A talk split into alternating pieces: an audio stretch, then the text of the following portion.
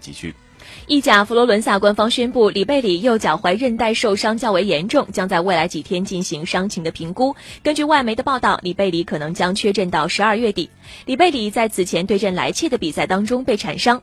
佛罗伦萨俱乐部透露，他的右脚踝内侧副韧带受伤，由于还没有进一步检查，因此还不确定他将缺阵多长的时间。但是根据意大利媒体的报道，他可能会缺阵到圣诞节以后。